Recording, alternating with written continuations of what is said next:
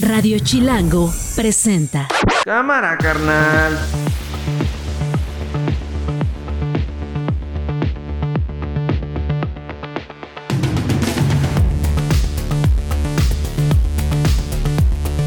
Es la una de la tarde en puntito. Yo soy Nacho Lozano y esto no es un noticiero. Así suena el mediodía.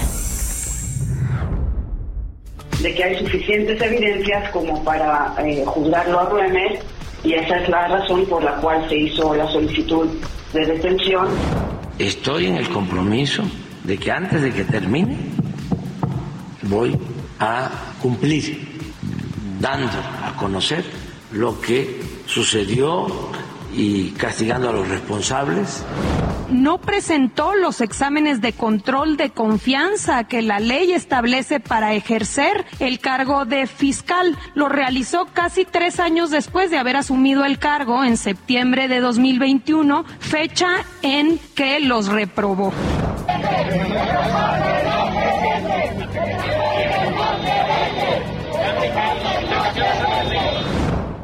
Esto no es un noticiero.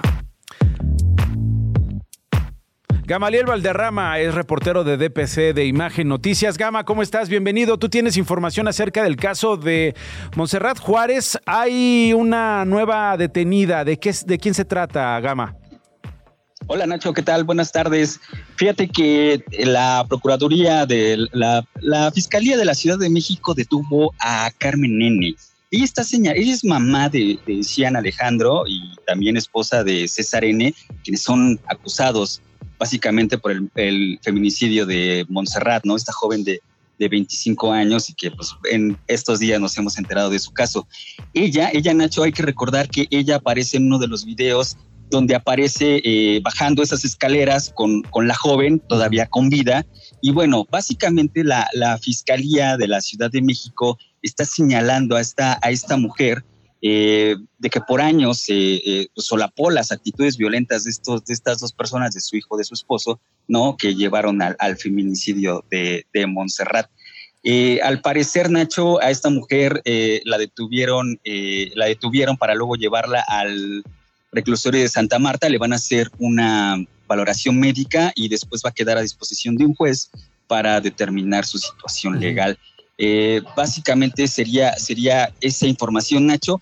Hay que estar pendientes, ¿no? Porque las investigaciones en torno al caso de, de Montserrat Juárez están con, este, sí, sí, siguen desarrollando y se espera que en los próximos días eh, pues se revelen más detalles acerca del caso. Se está manejando también, Nacho, que quizás eh, pues haya más detenciones, ¿no? Eh, pues relacionadas con la familia de, los feminicidas. Y pues bueno, vamos a estar pendientes sí, eh, respecto, respecto a más información. Decías bien, este video en el que se ve a esta mujer bajando tres, cuatro escalones adelante de Montserrat, que se le ve gama débil, se le ve básicamente titubeante a la hora de bajar estos escalones. no quiero decir que la venía jalando, pero pues sí se ve inclinada, ¿no, Gama? Como cuando alguien va tres escalones adelante de ti, tú a lo mejor estás débil, tienes algún, algún problema de salud. Es este video y eh, entiendo también que eh, pues ella sabía de eh, los maltratos que sufría Montserrat en la casa de Sean que compartía con este hombre que ha confesado Gama que la golpeaba y que había estado acusado además por otras mujeres de violencia también.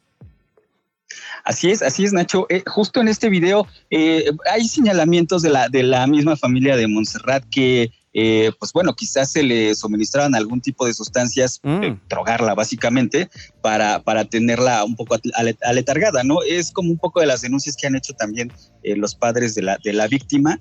Y pues bueno, ahí están los señalamientos. pues bueno, la fiscalía sigue investigando y pues básicamente podría, podría enfrentar al, pues sí, alguna pena, eh, pues básicamente ahorita ya está en el reclusorio esta mujer, ¿no? Bueno, vamos a estar pendiente entonces, eh, Gama, como bien dices, esto está ocurriendo prácticamente diario, eh, estos cambios, estas actualizaciones en el caso del feminicidio de Montserrat Juárez y vamos a estar pendientes. Por lo pronto te agradezco, Gamaliel Valderrama, reportero de DPC de Imagen Noticias. Gracias, Gama. Hasta luego, buenas tardes, Nacho. Oigan, ayer eh, en el enlace con eh, las oficiales del Centro de Orientación Vial de la Policía de la Ciudad de México, les contábamos que a esta hora del día de ayer había caos en el cruce de Barranca del Muerto con Insurgente Sur. Dos, hay que decirlo, avenidas muy importantes. Insurgentes, pues sabemos de su extensión, sabemos de su importancia. Barranca del Muerto, también una avenida muy utilizada. Y a plena luz del día, lo que parecía un ajusticiamiento.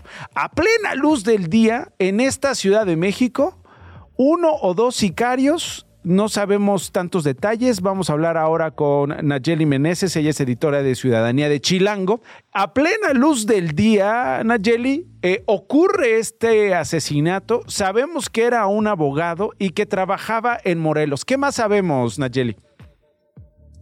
Hola Nacho, ¿cómo estás? Buenas tardes. Mira, pues de la información oficial, de lo que está eh, informando la Secretaría de Seguridad Ciudadana, como tú lo comentas, esto ocurrió ayer en la tarde. Los detalles que da la Secretaría es que eh, ocurrió, como dices, en la avenida Barranca del Muerto, en la esquina con Insurgentes Sur.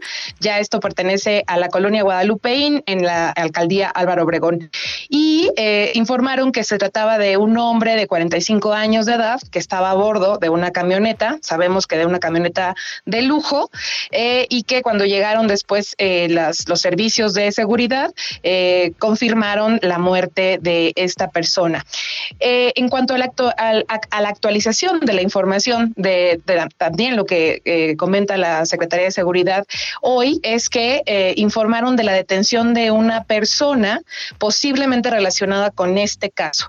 La Secretaría de Seguridad siempre manejó que se trató de una agresión directa. En las primeros, los primeros reportes hablaban de una balacera y que había dejado un muerto. La Secretaría siempre está manejando que es una agresión directa con disparos de arma de fuego eh, y lo, mismo, ¿no? Eh, te, comento que la, información nueva es la detención de una persona, de un hombre, en calles de la alcaldía Benito Juárez, eh, y esto se hizo después de analizar las cámaras de videovigilancia que hay en el lugar y que se dio seguimiento a la motocicleta en donde posiblemente iba esta persona que atacó a, al, hombre que, que falleció, Nacho. Me parece terrible, ¿no? Es decir, Cualquier asesinato obviamente es terrible, cualquier asesinato inquieta, pero a plena luz del día, ojalá y esto no se nos vuelva normal, ojalá y esto no se vuelva un crimen que nos lleve a decir otro más, ya es normal. No, esperemos que no. Desgraciadamente pasa en la, en la Ciudad de México, bueno, en, varias partes del país, eh, que, ocurren estas, estas circunstancias, ¿no?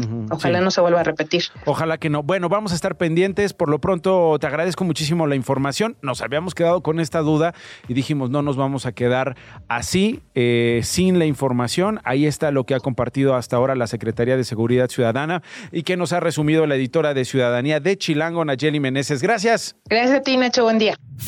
Radio Chilango. Luego esto otro. De verdad, es que es tragedia tras tragedia, Alex. Es tragedia tras tragedia. Un domingo que es común que las familias vayan a Tamaulipas, a la iglesia, como ocurre prácticamente en toda la República Mexicana, en este caso en Ciudad Madero, una ciudad tamaulipeca, con muchos tamaulipecos y tamaulipecas eh, católicos estaban en unos bautizos simultáneos en una iglesia allá en Ciudad Madero y se viene abajo el techo y con él las paredes de, esta, de este templo. 11 muertos es la cifra que ayer nos confirmaba el vocero de seguridad del estado de Tamaulipas. Ayer a esta hora nos decía, no son 10, Nacho, te puedo confirmar que la, que la cifra fatal ha subido a 11, 11 historias de mujeres y hombres eh, que quedaron eh, prensados entre los escombros, entre ellos tres menores de edad. Hay también eh, varios heridos. Gabriela Villalobos es mi colega corresponsal para Noticias 24-7 en Tamaulipas. Gabriela, tú estuviste esta mañana a las afueras de esta iglesia. Ayer entiendo hubo un rosario. Se ha instalado ya una ofrenda con flores. ¿Cuál es la novedad hasta ahora respecto a las personas fallecidas y los heridos, Gaby? Hola, ¿qué tal? Muy buenas tardes, Nacho. Pues efectivamente, eh, te comento, hasta el momento la cifra de lesionados que siguen eh, hospitalizados permanece. La información se va a actualizar hasta las 4 de la tarde en una rueda de prensa que den las eh, autoridades de salud.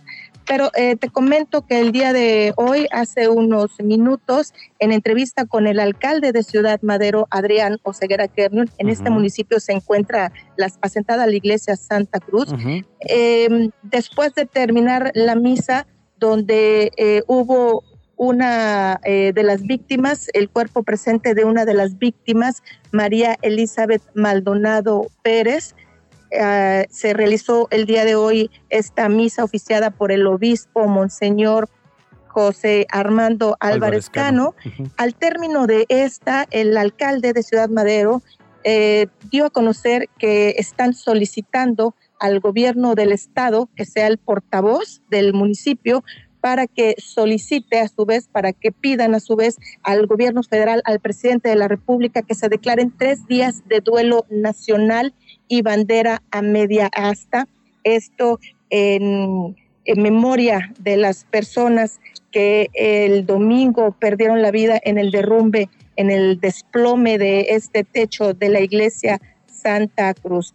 Eh, Tenemos, Gaby, hasta ahora eh, confirmados 11 muertos. ¿Cuántos heridos? Me decías eh, hace, hace unas horas 23 heridos que están recibiendo esta atención hospitalaria. ¿Seguimos en eso, Gaby? Son poquito más de 60 lesionados en total los que se reportaban. Son en estos momentos los que se encuentran hospitalizados son 13, 13. únicamente 13. solo 13, es, la misma cifra eh, que se manejó en la mañana, 13 lesionados. Eh, una mujer está muy grave, una mujer ah. mayor de 40 años. Ah, Hay eh, dos más en condición grave, pero estables, entre ellos un menor de 10 años. No me digas. no me digas, Gabriela, qué duro, qué duro esto que me estás diciendo. Eh, ¿Qué dicen las autoridades? ¿Cómo van las investigaciones? ¿Qué pasó? ¿Se revisó esta iglesia de Santa Cruz? Entiendo que lleva más de 40, 45 años de haberse construido. Eh, protección Civil hizo verificaciones. Había advertencias antes, Gabriela Villalobos, del riesgo que se corría en este templo. Eh, no, te comento que no había ningún eh, indicio que diera pie a que pudiera registrarse pues esta eh, catástrofe. El padre de la iglesia, el párroco Ángel Vargas, él comentó el domingo en entrevista que se hizo el domingo ya por la noche que hacía dos años apenas se había mandado a impermeabilizar la iglesia, el, techo, de la iglesia, que no le había sido reportado ningún problema, ninguna eh, anomalía en el techo por parte de las personas que realizaron estos trabajos de mantenimiento. Sin embargo, bueno, pues eh, la situación ocurrió a pesar de que no había ningún indicio. Y eh, te comento que desde el día de ayer, elementos del, de peritos de la Fiscalía General de Justicia en el Estado ya tomaron muestras de varillas, tomaron muestras de concreto que se van a estar em, analizando para determinar las causas de este eh, derrumbe, las causas del derrumbe del techo. Están eh, pidiendo tiempo, no adelantarse a posibles causas porque eh, se menciona que pudiera haber sido la ola de calor extrema por la que ha pasado gran parte del país, incluyendo Tamaulipas, que esta ola de calor, estas altas temperaturas hayan provocado eh, daños en las varillas, en la estructura. Sin embargo, eh, la petición de la autoridad municipal, de las autoridades, es no adelantarse, esperar a que la fiscalía informe qué fue lo que provocó el colapso del techo. Ok, bueno, sí, dime. Te comento también, eh, Nacho, que el día de ayer también fue clausurada otra iglesia, ah, la iglesia Jesucristo Resucitado, aquí en Ciudad Madero, está ubicada en la colonia Jardín 20 de noviembre, debido a que eh, presenta daños en su estructura.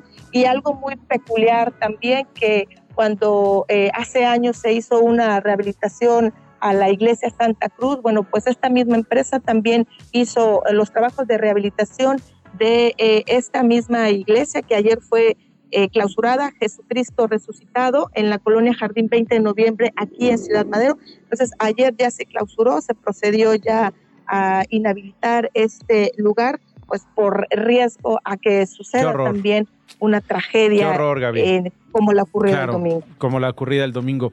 Una última pregunta, Gaby. Me queda un minutito, pero no quiero dejar de hacerlo. Eh, a veces uno como reportero cubre estas historias, estas tragedias, desastres naturales eh, que eh, nos terminan poniendo en una rutina, en un trajín con una piel gruesa, ¿no? Frente al dolor de los demás, frente a los propios vestigios, a los restos del edificio, de la iglesia que se vino abajo.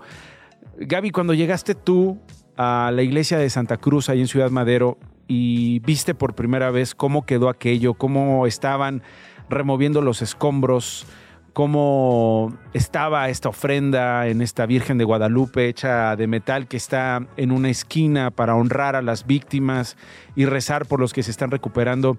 ¿Qué sintió Gabriela Villalobos? ¿Qué, qué se movió dentro de ti, Gaby, eh, como corresponsal, como reportera, como mujer llegando a esta iglesia frente a esta escena tan dantesca? Fíjate que cuando se me informó de que había ocurrido el colapso del techo en la iglesia, mm, pues pensé que había sido algo pues eh, mínimo, no tan aparatoso.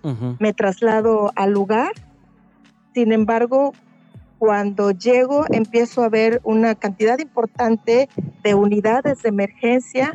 Yo entro al área por la parte lateral eh, de la iglesia y ya cuando me voy acercando veo la magnitud de la tragedia, la magnitud del derrumbe. Me tocó entrar al patio de la iglesia donde eh, había personas en, en mesas eh, de plástico acostadas, sangrando, estaban recibiendo ayuda y eh, los primeros auxilios por parte no solamente del personal médico que empezaba a congregarse en el lugar, sino también de aquellos que habían sido rescatados, entre ellos mismos estaban ayudando. Me tocó también ver cómo pasaban en las camillas a toda prisa con quienes pues presentaban una, una condición médica más crítica y era urgente eh, trasladarlos al hospital. Te comento que fue un caos. Yo creo que la primera hora y media después de ocurrido que además es la más crítica y la más importante, ¿no? Porque poco a poco fueron organizándose las autoridades poniendo orden, ah. pero era un caos. Era un caso. Bueno, Gaby, eh, muchas gracias por el reporte. Te mando un abrazo por lo que a ti te toca. Esa primera hora, esos primeros minutos eh, son importantísimos. Eh, te voy a decir algo para los chilangos que vivimos en la Ciudad de México, para los morelenses que viven en Morelos, los mexiquenses, los poblanos, los oaxaqueños incluso, que sabemos de terremotos, que sabemos de sismos. nos, nos pasa algo dentro cuando vemos a alguien levantando un puño en alto, que sabemos aquí en la Ciudad de México que es silencio. Cállense porque a lo mejor alguien está pidiendo ayuda debajo de los escombros. Cállense porque a lo mejor alguien se está moviendo debajo de donde estamos. Hay que ubicarlo, hay que quitar las toneladas que tiene encima y hay que sacarlos.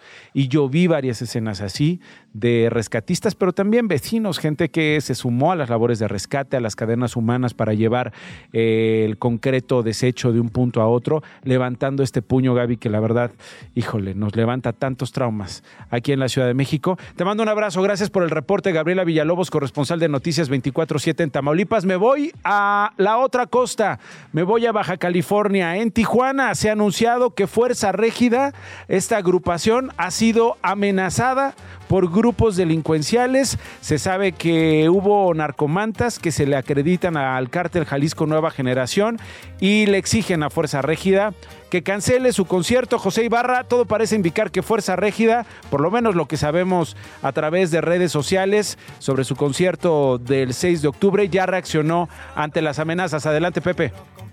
Efectivamente, Nacho, ya es la segunda vez en el último mes que se cancela, es oficial, ha quedado cancelado este concierto en el estadio de Tijuana debido a amenazas a través de las narcomantas, estas que se dejan en la vía pública atribuidas a grupos del crimen organizado, donde prácticamente le ordenan a los cantantes que no hagan sus presentaciones. En esta ocasión fue la agrupación Fuerza Régida, que para quien no esté tan familiarizado con su música, se dedica principalmente a los corridos bélicos o tumbados. Ellos se iban a presentar este viernes 6 de octubre, pero dijeron, por razones fuera de su alcance, que cancelaban el concierto. Lo llamativo es que hace apenas un par de semanas Peso Pluma también canceló su concierto en el mismo estadio aquí en Tijuana, debido a que también aparecieron mantas amenazándolo. La diferencia tal vez entre uno y otro artista es que con Peso Pluma tardaron un poquito más en tomar la decisión de la cancelación y ahora con Fuerza Régida pues fue prácticamente al día siguiente del que apareció esta manta con las amenazas, pero ha quedado ya cancelado este concierto, Nacho. ¿Por qué, José? ¿Qué se sabe, qué se sabe de eso? Esta cancelación tiene que ver directamente con estas narcomantas. Sé que hay una canción, interpretan una que se llama TQM, dirigida a Néstor Isidro Pérez Salazar, alias El Nini, eh, quien se dice es el jefe de seguridad de los Chapitos. ¿Por qué? Eh, ¿Hay alguna explicación por parte de las autoridades? ¿Han dicho más los integrantes de Fuerza Régida? Las autoridades lo atribuyen a decisiones directas de los artistas y de sus equipos o de los organizadores, porque por ejemplo en el caso de Peso Pluma, pues estaba llevando a cabo la investigación por parte de la Fiscalía de Baja California para ver si efectivamente eran mantas provenientes del crimen organizado o si eran otro tipo de intereses para tal vez desestabilizar a la ciudad. Pero pues ya ni siquiera se esperaron a las investigaciones, decidieron cancelar y con fuerza rígida pues fue todavía más rápido.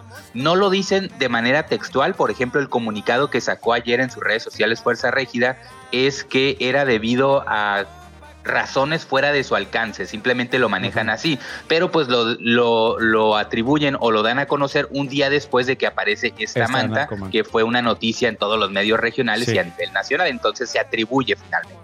José Ibarra, reportero en Tijuana, Baja California. Gracias, te mando un abrazo, Pepe. 25 después de la una pausa, regreso con más historias, entrevistas. Esto no es un noticiero, estamos en Radio Chilango. Estás escuchando Esto no es un noticiero con Nacho Lozano. Regresamos. ...27 minutos después de la una de la tarde... ...en la cabina de Esto no es un noticiero... ...está Juan Miguel Zunzunegui... ...él es autor de Falsificar la Historia, un libro que recientemente has publicado. Juan Miguel, ¿cómo estás? Bienvenido, qué gusto tenerte por acá. ¿Ya estás ahí?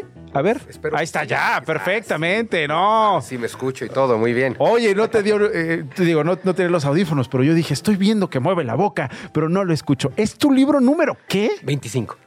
¿25? 25. Pues es que soy muy prolífico. Me gusta mucho escribir. ¿A qué hora escribes? ¿Cómo lo haces? ¿Por qué? Digo, porque eh, te interesa mucho la historia. Has agarrado al paso de los años diversos personajes, diversos, diversos episodios. ¿Por qué? Bueno, eh, creo que la historia es una de las formas que más nos ayudan a comprender en qué reside lo más profundo de nuestra humanidad, algo que hoy, hoy en día es fundamental entenderlo. Em, a través de la historia justo podemos conocernos y podemos hacer mucha filosofía, que según yo lo que hago es filosofía con la historia como pretexto. Y falsificar la historia me pareció que era muy adecuado para estos días donde, a ver... Nos encanta mentir. Nos encanta mentir y además se falsifica la historia a diario y además tenemos esta maravillosa tendencia a que preferimos creer las verdades falsas siempre y cuando nos convengan más o sean más bonitas. A ver, a ver, Juan Manuel, a ver, vamos a pararnos ahí, porque decías incluso detonas eh, procesos filosóficos y creo que la historia en buena medida está, está, está escrita después de esos procesos.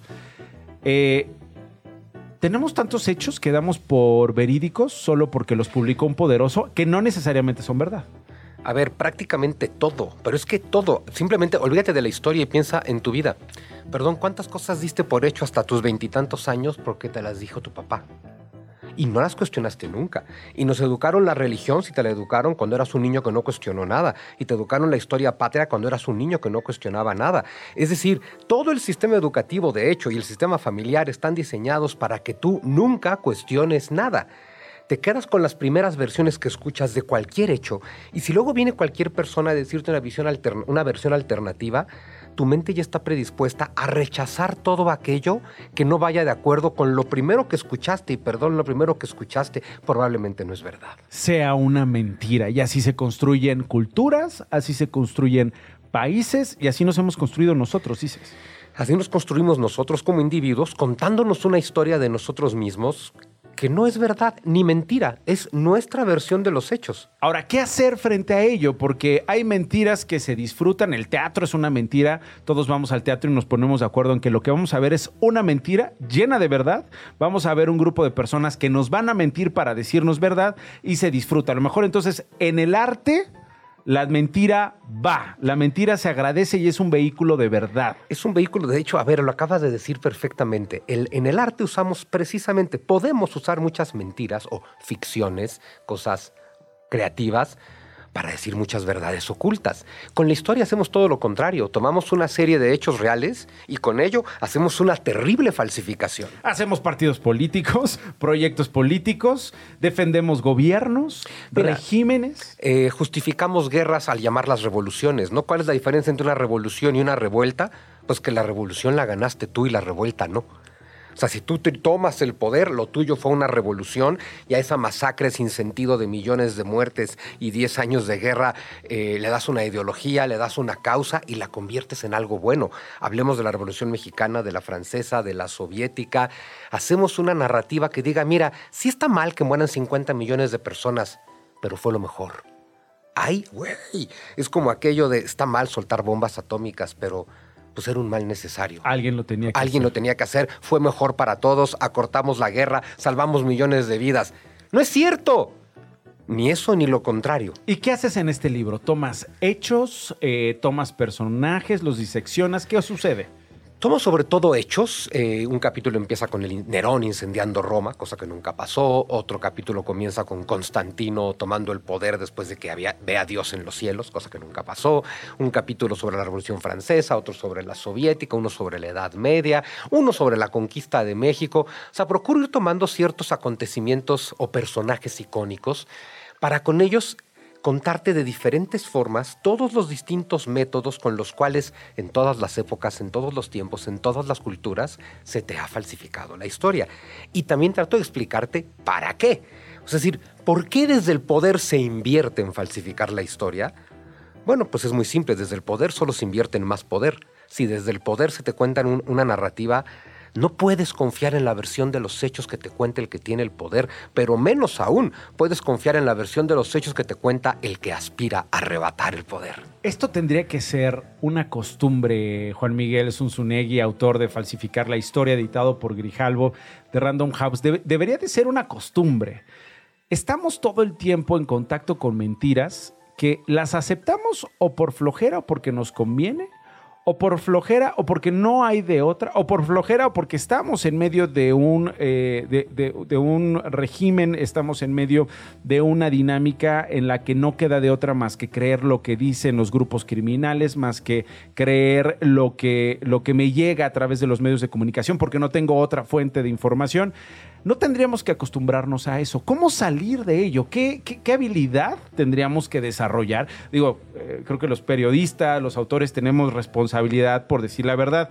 no me meto en esa, en esa fórmula, pero sí en quien no necesariamente tiene una obligación profesional y si es usado en una campaña, si es usado por grupos criminales, si es usado como parte de, un, de unas circunstancias políticas o sociales que le desincentivan, digamos, el seguir investigando o poner en duda la verdad que le están vendiendo. Fíjate que me encanta que en todas las alternativas que diste siempre usaste nos da flojera. Y es que nos da mucha flojera, porque para encontrar, no le voy a decir la verdad, porque pretender que uno tiene la verdad y el otro no es muy arrogante, pero para encontrar más versiones de los hechos tendríamos que desarrollar pensamiento crítico y perdón, pero a ver, siempre en la historia se ha desincentivado el pensamiento crítico de los individuos porque es lo que más le pega a los poderosos. Paga y cállate, no estudies, consume y no estudies, consume, no vota, opina. va y se Exacto, consume, vota y opina. Yo estoy más guapo, yo estoy más guapa, soy más carismático, no me preguntes. Pero hay que desarrollar pensamiento crítico para una sola cosa, Nacho. A ver, y es el planteamiento fundamental de falsificar la historia porque al final es muy filosófico. De lo único de lo que se trata tu existencia humana es de que tú seas plenamente feliz. La única forma en que tú seas pleno y feliz es que seas libre. Y la única forma que tienes para ser libre es tener el pensamiento crítico que desde el poder se te arrebata, porque lo último que le interesa al poder es que tú seas libre y feliz que es de lo que se trata falsificar la historia. Es la propuesta de Juan, Manuel, Juan Miguel Zunzunegui, autor de Falsificar la Historia. Repito, Juan Miguel lo está editando en Grijalbo de Random House. Gracias, ¿ya está a la venta? está a la venta en todas las librerías, está en todos los formatos digitales y está el audiolibro narrado por mí.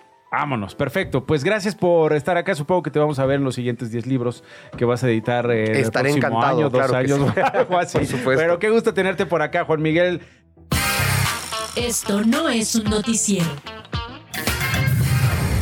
Juan Carlos Peña es editor senior de 1-0. Juan Carlos, ¿cómo estás? Qué gusto escucharte. Hola, ¿cómo están todos? Buenas tardes. Buenas tardes. ¿Pagarías tú por Facebook? ¿Pagarías tú por tener Instagram sin comerciales? Mm, no, yo no. Tú no, pero parece que millones podrían hacerlo y es por lo menos la propuesta de Meta, ¿cierto? Es correcto. Justamente esta mañana el diario de Wall Street Journal señaló que la compañía Meta, que es dueña de estas plataformas, tiene pensado ofrecer a los usuarios europeos de Instagram y Facebook justamente la opción de eliminar los anuncios en sus versiones de equipos móviles y de escritorio. Mm, oye, eh, ¿Qué onda con esto? Perdón, eh, Juan Carlos, pero había algo en estas redes sociales eh, de gratuidad que era útil, que era encantador y que los hacía accesibles a los usuarios. Hoy con este ejemplo de X y otras plataformas que cobran por usarlas, eh, eh, creo que eh, ha habido este descontento en general por parte de los usuarios. Yo no, yo no sé cómo, cómo se vaya a tomar esto del Facebook y del Instagram. Es correcto, porque justamente con los nuevos tiempos uno de los valores o de las cosas que tienen justamente un mayor precio es los datos los datos y la privacidad de esos datos. En ese sentido, la gente cada vez está poniendo más atención en qué, qué está pasando con su información y sobre todo con lo que pasó hace algunos años con Cambridge Analytica, justamente con Facebook, que mucha información de las personas estuvo vulnerada y estuvo justamente en la red, ¿no? Sí, y de todos modos puede pasar esto, ¿no? ¿Cuántas veces no pagas por una membresía y esa membresía se vuelve una base de datos con los usuarios y se vende en el mercado negro, Juan Carlos? Es correcto. Eh, de hecho, eso mismo pasa pues con la mayoría de los servicios. ¿Cuántas veces no hemos visto noticias, por ejemplo, en los bancos, que la base de sus clientes también ha sido vulnerada y está en el mercado negro, ¿no? Bueno, Juan Carlos Peña, gracias por esta información. Queríamos preguntarle a nuestros amigos de 1-0 pues qué onda con esto. Ahí tenemos el, eh, eh, el, digamos, el contexto. ¿Tú crees que esto ocurra en América, en el continente americano? ¿Crees que en México nos cueste Facebook e Instagram? Todavía no hay como suficiente información para señalar si esto puede llegar a, América, dado que la medida que se denomina suscripción sin publicidad, que tiene, tiene justamente el objetivo de adaptarse a la nueva ley de mercados digitales de la Unión Europea en la cual exige que los usuarios den su consentimiento antes de mostrar anuncios personalizados. Esto después de que se dieron algunas pláticas con los reguladores de la Unión Europea, en las cuales funcionarios de Meta mencionaron el tema, ¿no? Pero justamente esto a partir de como respuesta a una ley en Europa. A una regulación allá en la Unión Europea. Exacto, una regulación allá. Pero generalmente vemos que algunas cosas que las compañías tecnológicas aplican en otros territorios y que les puede funcionar bien, pueden aplicarlo en otras áreas, ¿no? Perfecto, JC. Muchas gracias. Te mando un abrazo. Esto no es un noticiero. Oigan, hace unas horas autoridades de Israel han confirmado que Andrés Ruemer, escritor y ex diplomático mexicano, va a ser extraditado a nuestro país el 16 de octubre.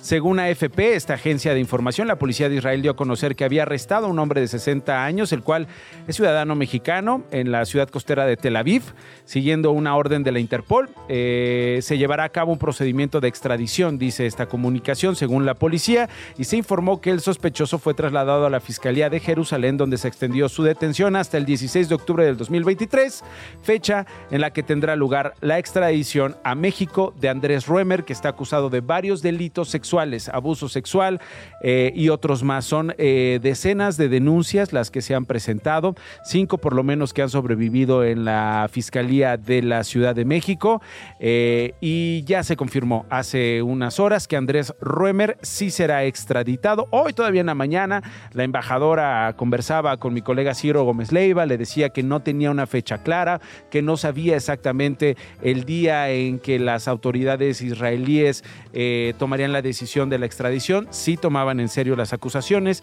sí tomaban en serio el caso y la detención, pero no sabían qué día llegaría a México, qué día sería extraditado. Hoy ya se confirma a esta hora, 16 de octubre del 2023. Esto no es un noticiero. Bueno, pues está con nosotros en la cabina de Esto no es un noticiero, Lea Limón, ella es alcaldesa de Álvaro Obregón. Alcaldesa, ¿cómo estás? Qué gusto tenerte por acá. Me da mucho gusto estar aquí contigo, Nacho. ¿Todo bien? Todo bien. ¿Cómo vas? Pues bien, muy contenta. ¿Quieres ser jefa de gobierno de la Ciudad de México? Quiero ser jefa de gobierno de la Ciudad de México. Ayer, eh, ahí estuvo un, eh, un- un rumor que ya después eh, eh, en el PAN lo desmintieron y que tiene que ver con que Santiago Tabuada sería el candidato de eh, el PAN, digamos, propuesto por el PAN para el frente, eh, y así, bueno, eh, enfrentarse a Lía Limón, que eres tú, alcaldesa de Álvaro Obregón, por parte de ese partido, por parte de ese partido político. Y que del lado del el PRI estarían otros dos, Adrián Rubalcaba y Cintia López, por parte del PRD, el diputado Luis Cházaro y Nora Arias. Eh, ¿Qué sabes de esto? ¿Ya están definidos estos seis nombres o esto era falso, Lía? Mira, supongo que, no, pues si ya lo desmintieron, supongo que era falso, que están en proceso. A ti no te han dicho nada, pero igual, pues digo, tú ya sabes. dices, A ver, no. están, no, yo creo que están en proceso de definir. O sea, primero definieron que se llevara a cabo un proceso interno del frente. Eso ya lo acordaron, lo dieron a conocer la semana pasada. Acordaron que nuestro proceso iniciaría el 5 de noviembre, que es cuando inician los tiempos legales de precampaña. Y, y, bueno, pues estamos ahora sí que esperando los tiempos y supongo que están definiendo los términos en los que se llevará a cabo este proceso, si serán eh, encuestas, este, O sea, foros, hasta ahorita no sabes si va a ser una Eh, encuesta. Si van a ser encuestas, foros. O este- decisiones populares, que al final del día sí terminó siendo en el frente No, a con ver, Xochitl. la teoría, pues no fueron decisiones populares, es decir, Xochitl estaba en las encuestas con una amplia ventaja. Pero antes de aquel domingo donde íbamos a esperar los resultados, decidieron que sería ella y no Beatriz. Pues a ver, no, más bien, este, y Beatriz, y Beatriz se bajó y porque había una diferencia importante en las encuestas, ¿no? Es decir, yo creo que en, el, en, en la ciudad se va a definir. eh, ¿A ti sí cómo que- te gustaría? ¿Que sea encuesta? Mira, la verdad es que yo respeto lo que decían las dirigencias porque recordarás que en algún momento había un acuerdo de que uno siglaba eh, Estado de México y Coahuila, que era el PRI, que la ciudad la siglaba el PAN. Entonces, están en esa discusión. Creo que un proceso va a ser útil porque va, quien sea va a salir mucho más fortalecido, mucho más fortalecida. Es decir, que sea va a salir ahora sí que, pues, más fuerte después de un proceso interno. Y lo que decidan, eh, me parece que está bien. Creo que lo que he escuchado es que podrían ser foros, eh, podrían ser encuestas, una combinación. O sea, pero es que digamos, si son foros, esos foros luego terminarían con una encuesta o solo serían los foros. Foros, no, y la idea es que terminen con una encuesta, En pero una esto encuesta. se lo vas a tener que preguntar a las dirigencias porque pues están en ese proceso y yo no he estado en esas reuniones. o sea que ¿Tú- no tú puedo estás oficialmente no lo puedo hablar de afiliada al cierto. PAN? No estoy afiliada, estoy siglada por el PAN y con, y con la- una afinidad al PAN que, pues, que tú ya conoces de hace, de hace tiempo y agradecida eh, de, de que se me pueda considerar y de que pueda participar en el proceso. Somos varios los que, los que queremos. Yo la verdad es que este, pues, a todos mis compañeros alcaldes y alcaldesas creo que son buenos perfiles, hemos hecho buen trabajo, eh, un trabajo pues, muy intenso por demostrar que se ha ido de otra, por dar resultados en nuestras alcaldías. Y tú, te voy a dar un ejemplo, si tú analizas los datos de seguridad, las alcaldías que más hemos reducido la incidencia de delitos de alto impacto somos las alcaldías de oposición, con mucho trabajo y con mucho eh, esfuerzo y sobre todo con una inversión de recursos importantes en ese tema. Por ¿Ves, ejemplo, a, ¿Ves a una morena endeble en la Ciudad de México? Te lo pregunto porque además tú llegas en el 2021 cuando un buen número de alcaldías en la Ciudad de México pasan a manos de la, de la oposición. Así resultó la votación, eso fue lo que decidieron eh, eh, los ciudadanos que votaron, lo que se leyó como una derrota importante a Morena en ese 2021. ¿Tú la ves endeble para el próximo año? ¿La ves perdiendo la jefatura de gobierno? Pues no solo yo, ellos se ven tan endebles que se ven en la necesidad de postular entre los, sus precandidatos a un policía prianista. Que hoy está arriba en todas las encuestas. Así es, pero en esa necesidad se ven ellos. Es decir, así de endebles se ven ellos a ellos. Clara mismos Brugada también está arriba, digamos, en algunos careos que se han hecho. A ver, yo insisto, te respondo, pues que tan endebles se ven ellos mismos que se ven en la necesidad de postular a un policía prianista. Pues, ¿Qué significa eso?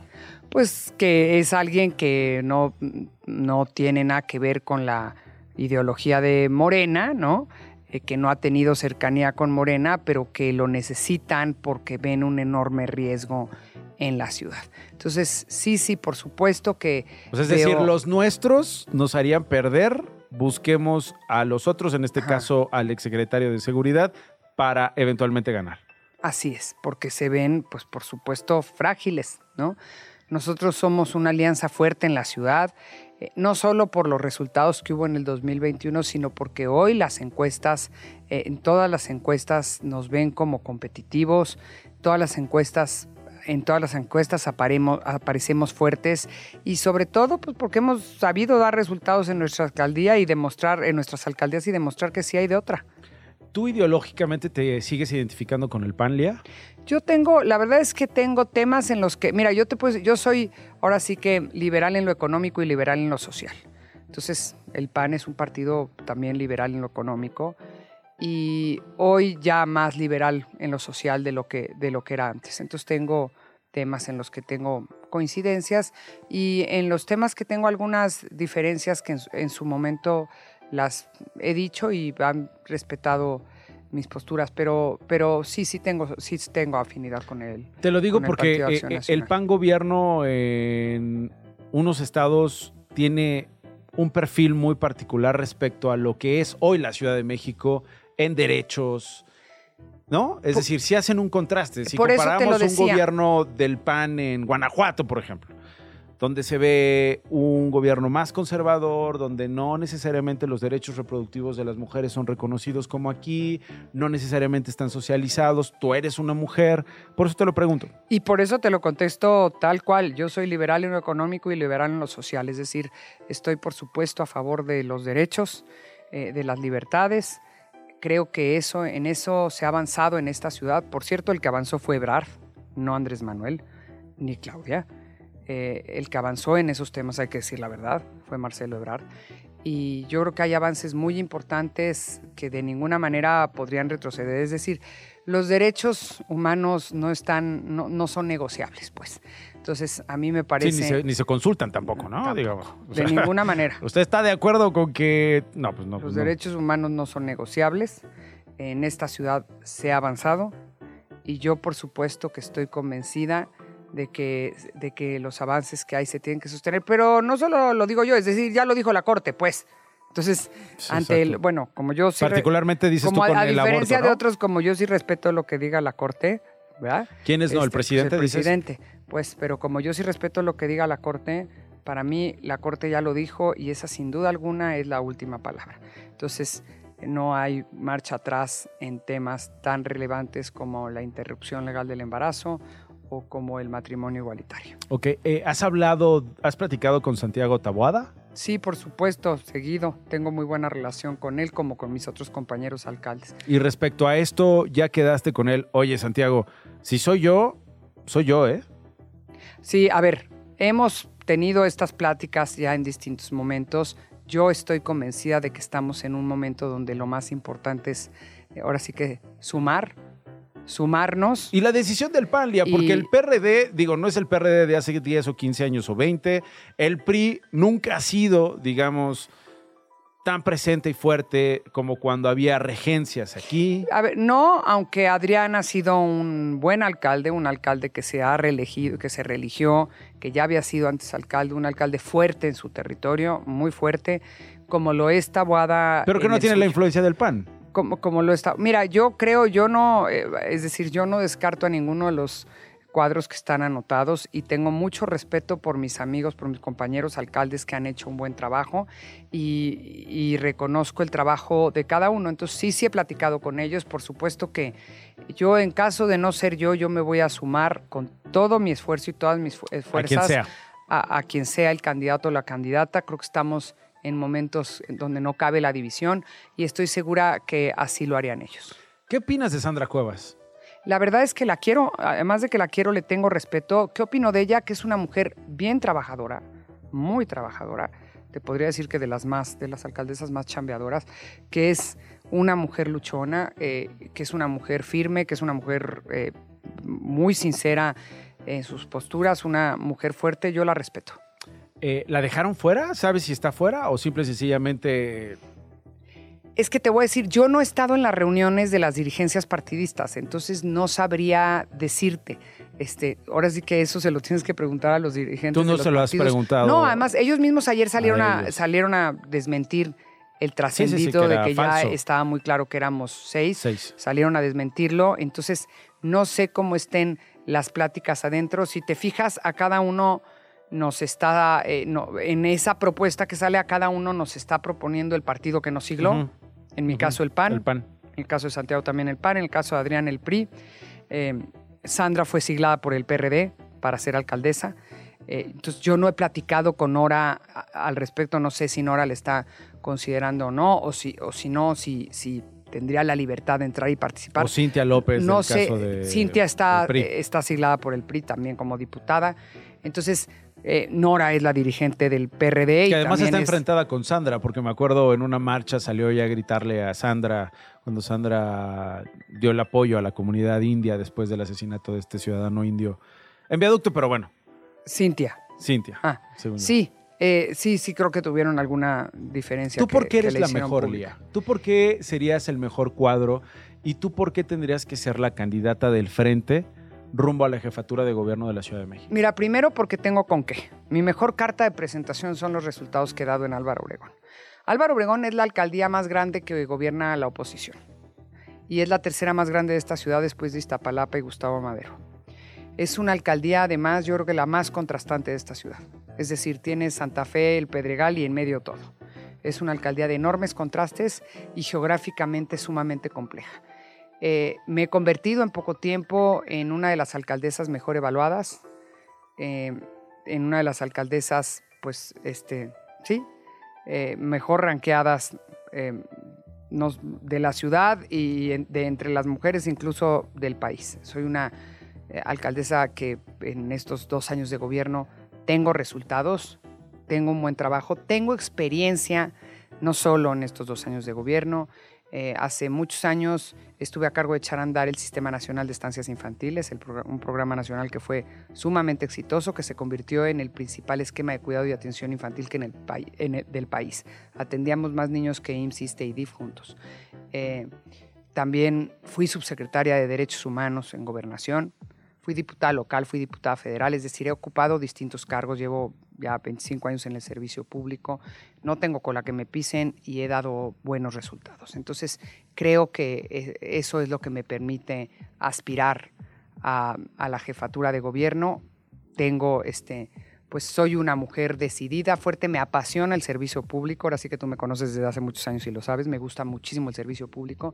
Creo que el servicio público es una oportunidad de mejorar y cambiar la vida de las personas. Así es como veo el servicio público, así es como me he querido eh, enfocar a, a trabajar y la verdad es que creo que eso es lo que me permite hoy poder aspirar a la jefatura de gobierno, como también pueden aspirar mis demás compañeros. Reconozco también sus méritos y, y- y quiero decirte también que he dado resultados muy concretos en Álvaro Obregón, que por lo que estoy bien evaluada, es decir, hemos logrado reducir la incidencia de delitos de alto impacto en un 33%, eh, hemos logrado eh, eh, reducir la percepción de inseguridad de manera importante, porque además me, me entregaron una alcaldía hecha un pedazos, pues me la entregó Laida Sansores, imagínate cómo me la entregó. Recuperar espacios públicos, hemos logrado muchísimo también en repavimentación, ya reactivamos las estancias infantiles que las habían este, que pues las habían cancelado. Atendemos a más niños y niñas de los que se atendía cuando se canceló el programa. en fin, hemos dado resultados importantes. entonces, déjame pues tocar base con tu partido, con el PRD, o bueno, o el partido que te sigla, y con el PRI, para ver cuál va a ser el proceso y eventualmente seguir hablando. Lea Limón, ¿te parece? Queríamos hablar de viva voz contigo, tenerte aquí en el estudio. Eh, conocer eh, las circunstancias en las que llegas a esta aspiración como alcaldesa de Álvaro Obregón rumbo a la candidatura a la jefatura de gobierno. Gracias, Lía, por estar con nosotros. Gracias, Nacho, un gusto. Igualmente, Lía Limón, alcaldesa de Álvaro Obregón. Así llegamos al final de Esto no es un noticiero. Mañana seguimos aquí en punto de la una. Por hoy, gracias.